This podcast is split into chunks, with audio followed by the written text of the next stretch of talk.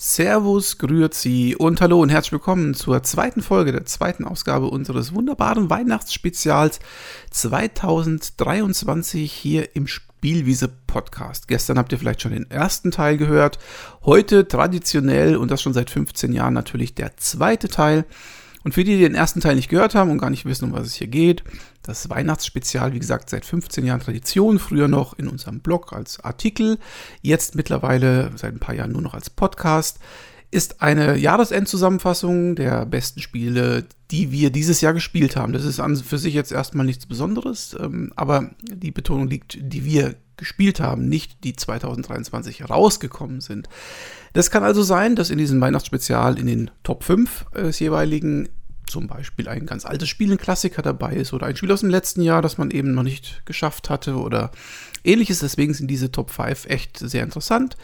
In der ersten Ausgabe gestern war der Patrick und der Benny mit mir zusammen. Ich bin der Alex übrigens, nur mal so zur Information. Und ähm, ja, da hatten sie ihre Top 5 genannt. Ich hatte nur zwei Spiele genannt, nämlich Top, die Top 5 und 4. Und wir hatten uns jeweils auf eine Enttäuschung geeinigt des Jahres 2023. Warum habe ich nur zwei oder drei Spiele genannt und nicht alle fünf oder sechs. Ganz einfach, weil ich ja auch noch hier in diesem zweiten Teil mit dabei bin und da wollte ich auch ein bisschen noch was sagen können und deswegen habe ich meine Top 3 für diesen zweiten Teil aufgespart.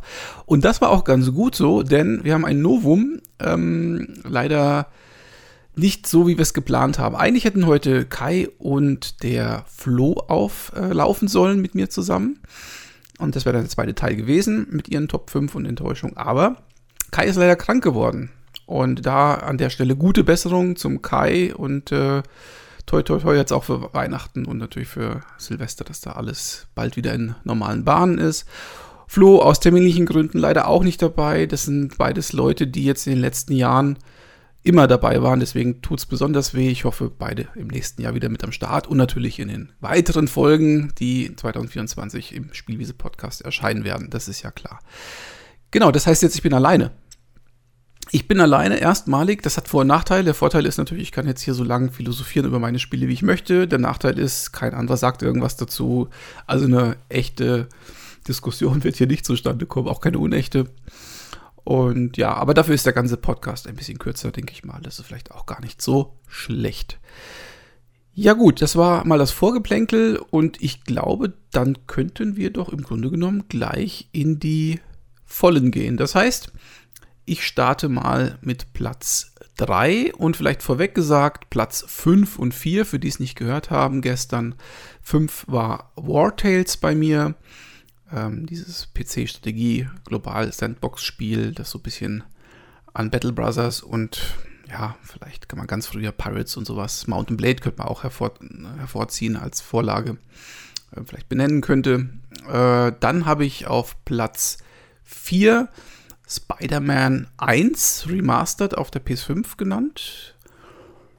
Ja, nicht Spider-Man 2 zum Beispiel, weil ich das dieses Jahr noch gar nicht gespielt habe, aber ne, das, ich fange jetzt von vorne an und äh, da muss ich natürlich mit dem ersten Teil beginnen. Kommen wir also zu meinem Platz 3 mit Fanfare und Tata. Ja, das Spiel ist erst vor ein paar Tagen in den Early Access gestartet und war aber schon vor ein paar Wochen als Demo spielbar. Und das Spiel heißt Pioneers of Pagonia. Das wird vielleicht dem einen oder anderen schon direkt was sagen. Das ist nämlich der neueste Streich von Volker Wertig und seiner, glaube ich, relativ neuen Entwicklerfirma Envision heißt sie, glaube ich. Dürfte kein so großes Team sein und Pioneers of Pagonia ist, wenn man Volker Wertig hört und auch der Name sagt es ja so ein bisschen, eigentlich ein Spiel, das Siedler beerben soll. Die Siedler, die berühmte Reihe, die Volker Wertig ja mit Teil 1 erfunden hat und mit Teil 3 in eine andere Ebene nochmal gehoben hat. Und Teil 8, das von Ubisoft ja vor kurzem veröffentlicht worden ist, war ja wahrscheinlich ein Flop. Also ist jedenfalls nicht gut angekommen bei der Spielerschaft. Wurde ja auch nochmal überarbeitet nach der ersten, glaube ich, Beta. Und das Lustige ist, Volker Wertig hat da mitgearbeitet, mittlerweile natürlich nicht mehr, was darauf hindeutet, dass ich würde sagen, dass die nicht wirklich aus, mit, im Guten auseinandergegangen sind, aber das ist natürlich jetzt Spekulation. Fakt ist aber, dass er relativ zeitnah ein oder sehr schnell mit dem Entwicklungsstudio ein neues Spiel aus dem Boden gestampft hat, das eben Pioneers of Pagonia heißt. Ich meine auch sogar dann erstmalig angekündigt, als Siedler 8 gerade released worden ist. Das war wahrscheinlich ein Termin, den man sich extra so abgepasst hat. Ja, und die ersten Bilder sahen schon ganz gut aus und die ersten Trailer und so, das war alles ganz schicki. Und jetzt die Demo, da hat man schon gemerkt, anders als Siedler 8 atmet Pioneers of Pagonia natürlich den Siedler-Charme und, und, und das Siedler-Konzept äh, aus jeder Pore aus, wenn man so möchte. Ist ähm, optisch ganz schick, nicht State of the Art, aber ganz schick. Hat die ganzen Warenketten und alles in sehr komplexer Form tatsächlich ähm, eingebaut. Ähm, ich hatte damals bei der Demo gar nicht so viele Mängel. Irgendwie, zum Beispiel waren die einzelnen Bauarbeiterträger und so, die konnte man nicht gut voneinander unterscheiden. Ist immer noch irgendwie ein bisschen so, also da, das ist ein bisschen, weiß ich nicht, muss man sich vielleicht dran gewöhnen. Ähm, ich hatte damals bemängelt, aber das war kein richtiger Mangel, sondern ich hatte da gesagt, es gibt ja noch in dieser Demo gar keine richtigen Gegner, also man hat gegen nichts gesiedelt, nur so vor sich hingesiedelt. Das war aber auch okay, weil man wollte ja nur die, oder man sollte ja nur die Mechaniken äh, mal austesten. So, jetzt bei der Early Access Version äh, hat sich dann herausgestellt, und das wird wahrscheinlich auch so bleiben, dass es auch niemals echte Siedler, gegnerische Siedler geben wird. Also, Siedler hat ja zwei Kernelemente. Das eine Kernelement ist, dass wir Wirtschaft aufbauen, also ne, diese Siedlung und, und diese ganzen Warenketten und die ganzen Produktionen und so. Und das andere ist natürlich, wenn das mal steht oder so einigermaßen läuft, dass man gegen eine andere Fraktion sich gegenseitig zum Beispiel Ressourcen wegschnappt und so weiter. Das ist ja so der Kern des Ganzen auch, dass man so ein bisschen im, im Druck ist, ähm, seine ähm, Sachen immer zu erweitern, damit man da an äh, gute, was weiß ich, Minen oder so kommt, gute Ressourcen kommt, bevor der andere hinkommt. Und dann natürlich Krieg führt gegen den am Ende, ne? Ihm Gebiete abnimmt und so. Jetzt hat sich halt herausgestellt, in Siedler, Siedler sag ich schon, in Pioneers of Pagonia wird es das so nicht geben. Es gibt NPCs, also Fraktionen, die aber entweder neutral sind, also uns gar nicht angreifen, sondern nur so als Handelspartner mehr oder weniger dienen und auch später kann man sie übernehmen, aber eigentlich machen die nichts. Und man hat NPCs, die ähm, so eher so Monstertypen sind, ne? die also quasi uns angreifen oder uns beklauen die ganze Zeit, Werwölfe, Geister, Diebe, Banditen, ähm, aber die quasi auch nicht selber irgendwas tun, und dieses um die Wette siedeln gibt es in dem Spiel eigentlich gar nicht. Und das ist für mich tatsächlich der größte Kritikpunkt. Also das, das Beste, was man über das Spiel sagen kann, ist es ein echtes Siedler, also ein echtes Pioneers. Also wirklich so, wie es sein soll. Also Siedler 8 hätte so sein sollen. Und ähm, ich bin da sehr, ich habe das Geld auch nicht bereut. Ich habe da auch jetzt 20 Stunden schon wieder reingesteckt. Bin gerade in der schwierigsten der vorgefertigten Karten, ähm, die wirklich salzig ist. Also die ist echt heftig muss man sich schon ein bisschen, muss man schon echt schnell siedeln und so, damit man da gegen die ganzen Werwölfe und so besteht. Wen es interessiert, ich mache gerade ein äh, Let's Play dazu, der kann gerne mal da reinschauen. Ähm, das, was man halt auf der Negativseite verbuchen muss, ist leider eben die fehlende gegnerische KI-Fraktion oder Fraktionen. Gab es ja früher mehrere auch manchmal. Ja, und was halt auch fehlt, ist eine Kampagne. Kampagne würde ich noch verschmerzen können, weil eine Kampagne ist im Prinzip auch nichts als eine Aneinanderhäufung, sage ich mal, verschiedene Maps mit so ein bisschen Text oder so dabei. Ne? Das ist auch nicht der Hit, aber das, auch das könnte ich noch verschmerzen, wobei man immer gerne ein Spielziel hat. Aber die fehlende Fraktion und vor allen Dingen, das steht jetzt noch nicht auf der Roadmap, so wie ich es gesehen habe. Das bedeutet, es wird auch nie kommen oder erstmal nicht kommen. Ich bin mal gespannt, wie da die Reaktion der Leute ist. Wundert mich tatsächlich bei den ganzen Reviews, dass da relativ wenig Worte drüber verloren werden, weil das ja schon Kernelement ist. Wir werden sehen. Aber trotz allem, ich habe da jetzt in den letzten Tagen sehr, sehr, sehr viel Spaß gehabt, viel Zeit investiert, hatte dieses Ich kann mich nicht losreißen Prinzip. Ich war wirklich, äh, also die, meine halben Stunden, die ich da mal aufnehme, die sind gerannt und gerannt, sodass ich grundsätzlich mehr genommen, also aufgenommen habe, als es eigentlich nötig wäre oder sinnvoll wäre. Also, ja, süchtig machendes Spielprinzip wie eh und je. Ich liebe ja Siedler-Seiten Amiga und das Pioneers of Pagonia geht in diese Fußstapfen. Das war mein Platz 3. Kommen wir zu Platz 2. Platz 2 hätte auch genauso gut Platz 1 sein können. Da bin ich mir jetzt tatsächlich lange Zeit uneins gewesen. aber ich habe jetzt doch den verdienten Platz 1 so betitelt. Das heißt, für das andere Spiel blieb nur noch Platz 2 übrig. Und Platz 2 ist bei mir das wahrscheinlich zweitmeistgespielteste oder meistgespielteste Spiel in diesem Jahr, nämlich Jacket Alliance 3. Ähm, ich habe über Jacket Alliance mit dem Flo ja schon einen Podcast gemacht. Ich habe ein Let's Play, das gerade läuft, bin schon bei Stand heute über 70 Folgen und bin noch nicht fertig mit dem Spiel tatsächlich. Ähm, macht mir auch immer noch Spaß. Und dieses Spiel hat ja so ein paar Dinge, die nicht so ganz, oder Hardcore-Fans nicht ganz so gut gefallen. Ne? Zum Beispiel, dass es nicht die ganzen Söldner gibt aus dem Vorgänger, dass die Waffenauswahl ein bisschen klein ist vielleicht. Und so ein paar andere Sachen, die mich jetzt aber zum Beispiel nicht stören. Ich habe genug Söldner also, und ich brauche keine anderen Waffentypen und so, das passt mir alles. Ist nicht so ganz komplex, nicht ganz so tief vielleicht oder kompliziert wie der Vorgänger. Aber mir persönlich passt das. Ich finde, das Spiel hat andere Probleme. Aber bevor ich auf diese Probleme zu sprechen komme, muss ich natürlich sagen, es gibt ganz, ganz viele gute Sachen an dem Spiel, sonst wäre es bei mir nicht Platz 2 geworden und das möchte ich erstmal vorab erwähnen, sonst ist das vielleicht ein bisschen komisch. Also, erstmal finde ich, das Spielprinzip ist super umgesetzt. Es ist ein süchtig machendes, sehr eingängiges, süffiges äh, Rundenstrategiespiel. Äh, die Sektorenkarteneroberung macht Spaß. Äh, die Sprüche, also es ist unglaublich, wie viel Sound-Samples, die eingespielt haben. Ähm, und auch wirklich wechselseitige Reaktionen, auch wenn man mit irgendwelchen NPCs auf den Karten spricht, dann sprechen die mit, die Söldner, je nachdem, wie du dabei hast, reagieren aufeinander jeweils, also die NPCs reagieren dann auch auf das, was der, was der Söldner gesagt hat zum Beispiel. Und das ist natürlich Unmengen an Aufnahmearbeit und echt echt viel investiert in das Spiel, was zum Beispiel jetzt die Sprachausgabe angeht und die Interaktion. Das ist das eine. Das andere ist, dass ich die Optik unheimlich gut finde für ein Rundenstrategiespiel. Also das Spiel sieht richtig gut aus. Also ich bin immer wieder erstaunt. Es sind auch keine generischen Maps wie bei, bei XCOM zum Beispiel. Ne? Das, bei XCOM hat man sich so einfach gemacht und so, die sehen so ein bisschen generisch aus. Da ist ja jede Hand, äh, jede Map handgezeichnet. Das ist ja richtig aufwendig, richtig schön. Also das ist ein kleines, mehr oder weniger kleines Entwicklungsstudio, die da so viel investiert haben in das Spiel und das merkst du wirklich aus jeder Pore. Dann gibt es sehr, sehr viele popkulturelle Anspielungen. Man sieht überall Rambo oder Schwarzenegger-Poster hängen oder so. Ähm, ich sag mal, jede, jede, jedes dritte Gespräch ist irgendwie ein, eine Anspielung auf irgendwas Popkulturelles aus den 80ern oder, oder so generell. Das kann ein bisschen zu viel sein. Man trifft so einen Indiana Jones-Verschnitt und weiß der Geier. Mir fällt gar nicht alles ein, was, was man da so alles aufzählen könnte. Da müsst ihr mein Let's Play schauen, dann seht ihr das und hört das alles.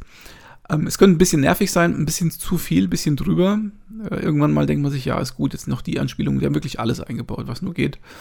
Aber trotzdem, auch das äh, honoriere ich sehr. Und insgesamt macht das Spiel echt viel, viel Spaß und ist echt süchtig machend. Das hat noch mehr als die Siedler, äh, die, die Pioneers of Pagonias, noch mehr dieses, äh, was, halbe Stunde schon wieder rum? Kommt noch eine, und kommt noch eine, und kommt noch eine. Da kann man stundenlang am Stück spielen und ist echt geil mit dem, mit den einzelnen Söldnern, die man hat und, und äh, wenn man die auflevelt, mit den Perks und, und die Waffen und ja, dann macht es mir halt echt Spaß macht. Meine Leute sind mittlerweile echt gut ausgebaut. Ich habe zwei Squads und äh, die haben echt hohe Trefferpunkte und äh, Trefferwerte, also die treffen gut. Nachtsichtgeräte und alles. Und ich habe jetzt jedem Scharfschützengewehr in die Hand gedrückt und die machen einen Headshot nach dem anderen. Die räumen die Karten ab. Es ist eine wahre Pracht, es macht mir Spaß. Ähm, ich spiele auf dem normalen Schwierigkeitsgrad, also der voreingestellte. Es gibt noch zwei höhere. Ob das da auch noch so ist, weiß ich nicht. Aber da kommen wir vielleicht zu dem Thema Balancing an der Stelle, weil das Spiel wird hinten raus echt ein bisschen einfach. Also jetzt so da, wo ich jetzt so spiele, gibt es eigentlich keine Herausforderung mehr. Ich habe unheimlich viel Geld. Ich habe jetzt über eine Million auf dem Konto. Das ist ein Geld, das du niemals wieder ausgeben wirst. Ich kann auch gar nicht mehr Söldner anheuern oder so. Ich bin an der Grenze. Ich weiß nicht, ich habe 17 Söldner oder so. Das war's. Mehr geht nicht.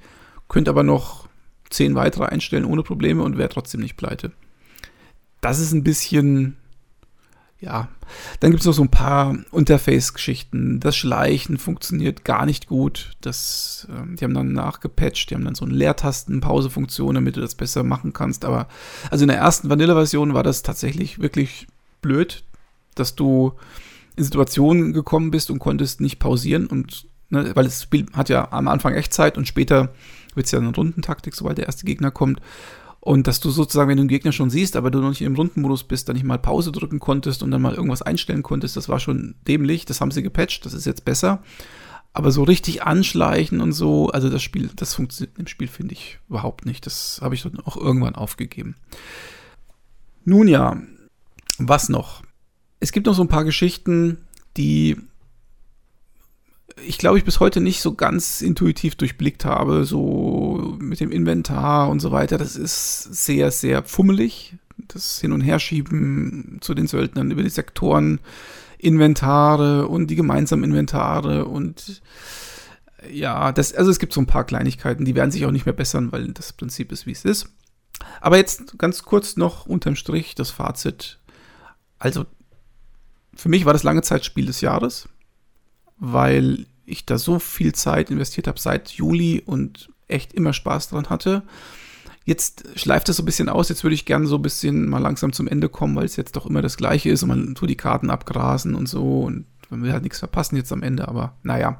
Aber trotzdem sehr, sehr, sehr gutes Spiel und auch gar nicht so teuer gewesen. Also kann ich echt empfehlen. Kauft euch das, wenn ihr was mit Rundentaktik anfangen könnt. Wenn ihr mit so ein bisschen makabren Szenario was anfangen könnt. Es ist so, ich sag mal, so lustig, auf lustig gemacht, so überzogen und äh, aber es liegen überall Leichen rum und so und Zivilisten sind irgendwie aufgehängt und weiß der Geier. Das ist schon eine Mixtur, die ein bisschen, die ein bisschen außergewöhnlich ist, wo ich schon sagen muss, äh, muss man mit umgehen können. Es gibt ja Leute, die haben das noch mehr kritisiert, dass da das im fiktiven afrikanischen Szenario spielt, äh, dass das Ganze vielleicht ein bisschen verharmlost oder keine Ahnung. Ich habe das nicht genau verfolgt, aber das, das ist jetzt nicht mein Punkt. Mein Punkt ist tatsächlich das, was man sieht und das ist schon, muss man schon gefestigt sein, sage ich mal, um das einigermaßen zu kapieren. Würde ich jetzt kein Kind, kein kind spielen lassen. Genau, das war mein Platz 2. So, jetzt kommen wir zu Platz 1. Und Platz 1, tja, was kann es anderes sein, wenn man Rollen- und Strategiespieler ist? Bleibt ja nur noch ein Spiel übrig, was noch nicht erwähnt worden ist bei mir. Das ist natürlich das unvermeidliche Baldur's Gate 3. Gespielt hauptsächlich auf dem PC und ähm, aber auch schon auf dem auf der Xbox ausprobiert mit Gamepad. Die Gamepad-Steuerung mal gleich vorweg ist gut umgesetzt, wahrscheinlich das Beste, was man machen konnte in der Situation mit Gamepad. Aber also man muss mich schon zum Gamepad prügeln, um das Spiel zu spielen mit, äh, mit Controller eben, weil Maustastatur, finde ich, ist in dem Fall überlegen, deswegen spiele ich es auch lieber am PC. Ja, was soll man über Baldur's Gate sagen, was noch keiner gesagt hat? Eigentlich haben alle was gesagt. Das Spiel hat, glaube ich, über 400.000 Bewertungen auf Steam. Weiß nicht, ob es viele Spiele gibt, die so viele Bewertungen haben. Das ist schon heftig in der kurzen Zeit. Natürlich, ich glaube, bei 97% Zufriedenheit. Ähm, hat alle Preise abgeräumt, bei GameStar Höchstwertungen abgeräumt und bei allen anderen auch, Spiel des Jahres Awards und so. Ich möchte da gar nicht so viele Worte verlieren. Ich habe jetzt über 100 Stunden reingesteckt, wenn ich meinem Account glauben darf. Ähm, bin aber noch gar nicht so weit. Ich bin jetzt in Akt 2. Ich habe das Spiel noch nicht mal durchgespielt. Ich bin noch nicht mal in Akt 3 bis jetzt. Bin aber einer, der wirklich alles, alles, alles, alles, alles abgrast. Es hat sehr, sehr lange gedauert, bis ich in Akt 2 war, weil ich wirklich versucht habe, alles zu machen. Was ich selber herausfinde, was ich nicht selber herausfinde, habe ich nicht gemacht. Ich habe echt mich selber selten gespoilert. Was ich dafür umso öfter gemacht habe, Quick Save, weil das Spiel hat ein großes Problem oder zwei. Es hat noch relativ viele Bugs, zumindest äh, als ich gespielt habe. Ich habe jetzt schon länger nicht mehr gespielt, aber als ich noch gespielt habe, gab es noch nicht so viele Patches. Da hat es noch relativ viele Bugs gehabt. Und das Spiel ist nicht immer gut lesbar. Das hatte ich in der gestrigen Ausgabe, weil der Patrick hatte es ja auch in seinen Top 5. Ich glaube, es war bei ihm Platz 1. Ähm, auch schon, hatten wir ja schon diskutiert, dass das Spiel manchmal irgendwas von einem erwartet und man kapiert es nicht und dann gibt man die falsche Antwort und dann ist alles versaut. Das ist für mich immer Quick Save und Quick Load. Ansonsten, ja, was soll ich sagen? Es ist optisch. Also optisch, ich bin, ich bin ja so ein bisschen, äh, steh, ich hab's, sag's immer wieder, ich stehe auf Texturen und hoch, also hochauflösende Texturen und ähm, viele Polygone. Wenn das sehr gut aussieht, das Spiel, dann bin ich glücklich. Und das Spiel sieht unheimlich gut aus. Es ist das schönste Rollenspiel, das ich je gespielt habe. Das ist unglaublich, was Larian da auf die Beine gestellt hat. So aus, wird ja aus jedem Winkel gezeigt, das Spiel. Ne? Die, Cutscenes sind ja dann noch so in der Nähe und so. Und ohne Scheiß, also das Spiel ist hübsch. Also nee, hübsch ist falsch gesagt. Das Spiel ist ausgesprochen schön. Ähm, könnte ich mich nicht satt sehen. Musik ist super, Soundeffekte sind super, Sprachausgabe ist einmalig, die Origin-Charaktere sind super vertont. Ja, was soll man dazu noch sagen? Das ist insgesamt ein tolles Paket. Ja, es gibt ein paar weitere Mängel. Ich glaube, das können wir uns aber sparen. Also, das ist wirklich das Rollenspiel des Jahres, vielleicht das Rollenspiel des Jahrzehnts. Jetzt haben wir natürlich Elden Ring, das ich schon mal als, aber das ist ein Action-Rollenspiel, ne? Ähm, ja, die zwei Elden Ring letztes Jahr und, und Baldur's Gate dieses Jahr, die tun sich schon, die kloppen sich schon um die Krone für das beste Spiel der 20, 2020er Jahre. Jetzt schon. Aber der letzten zehn Jahre auf jeden Fall. Und ja, also kann ich nur empfehlen. Super Ding. Und schaut mal, ob ihr es vielleicht irgendwann mal günstig bekommt, weil das Spiel ist schon heftig teuer, sowohl auf Steam als auch auf den Konsolen. Da muss man schon ein bisschen was hinblättern. Und wird auch nicht so schnell billiger, habe ich das Gefühl. In Sales sind wir selten unter 55 Euro dabei. Okay, das war's für mich. Mir bleibt jetzt nur noch zu sagen, frohes Weihnachtsfest weiterhin für euch. Natürlich einen guten Rutsch ins neue Jahr dann hoffe ich natürlich, dass ihr diesem Podcast-Projekt hier gewogen bleibt. Ihr wisst ja, ihr könnt uns weder per Steady noch per Patreon noch per PayPal oder sonst was unterstützen. Gibt es nicht. Wir sind nicht monetär. Womit ihr uns aber unterstützen könnt, und das wird uns sehr freuen, wäre mit Kommentaren oder wenn ihr das einfach mal weitergebt, dass ihr diesen Podcast gehört habt und ihn gut fandet. Das wird uns sehr helfen, ein bisschen Werbung machen oder ja, einfach ein bisschen, dass unser Podcast ein kleines, kleines, kleines bisschen viral geht. Das wäre gut, denn wir arbeiten hier, wie gesagt, unentgeltlich und machen das in unserer Freizeit und machen das sehr gerne. Aber es kostet halt doch Unmengen Zeit äh, für uns alle. Wir sind fast alle Familienväter. Es ist äh, haben alle ein eigenes Leben, Arbeit und so weiter und so fort, sind auch nicht mehr ganz so jung. Deswegen, also wir machen das zwar nicht so oft, ne, Podcasts kommen bei uns ja, ich glaube so 10, 12 Stück im Schnitt pro Jahr, aber wir machen das sehr gerne und mit großer Leidenschaft. Und er wird uns freuen, wenn ihr das irgendwie in dieser Form honorieren könntet, dass ihr uns einfach ein bisschen bekannter macht oder uns Feedback gibt, weil Feedback kriegen wir tatsächlich gar nicht so viel. So ganz genau wissen wir nicht, wer uns alles hört, deswegen ist das schon oder wäre das schon ganz cool. Ja, in diesem Sinne, das war's. Wie gesagt, frohes Weihnachten, Rutsch, guten Rutsch ins neue Jahr und bis 2024, meine Lieben. Macht's gut, euer Alex, euer Sossi. Bis dann. Ciao.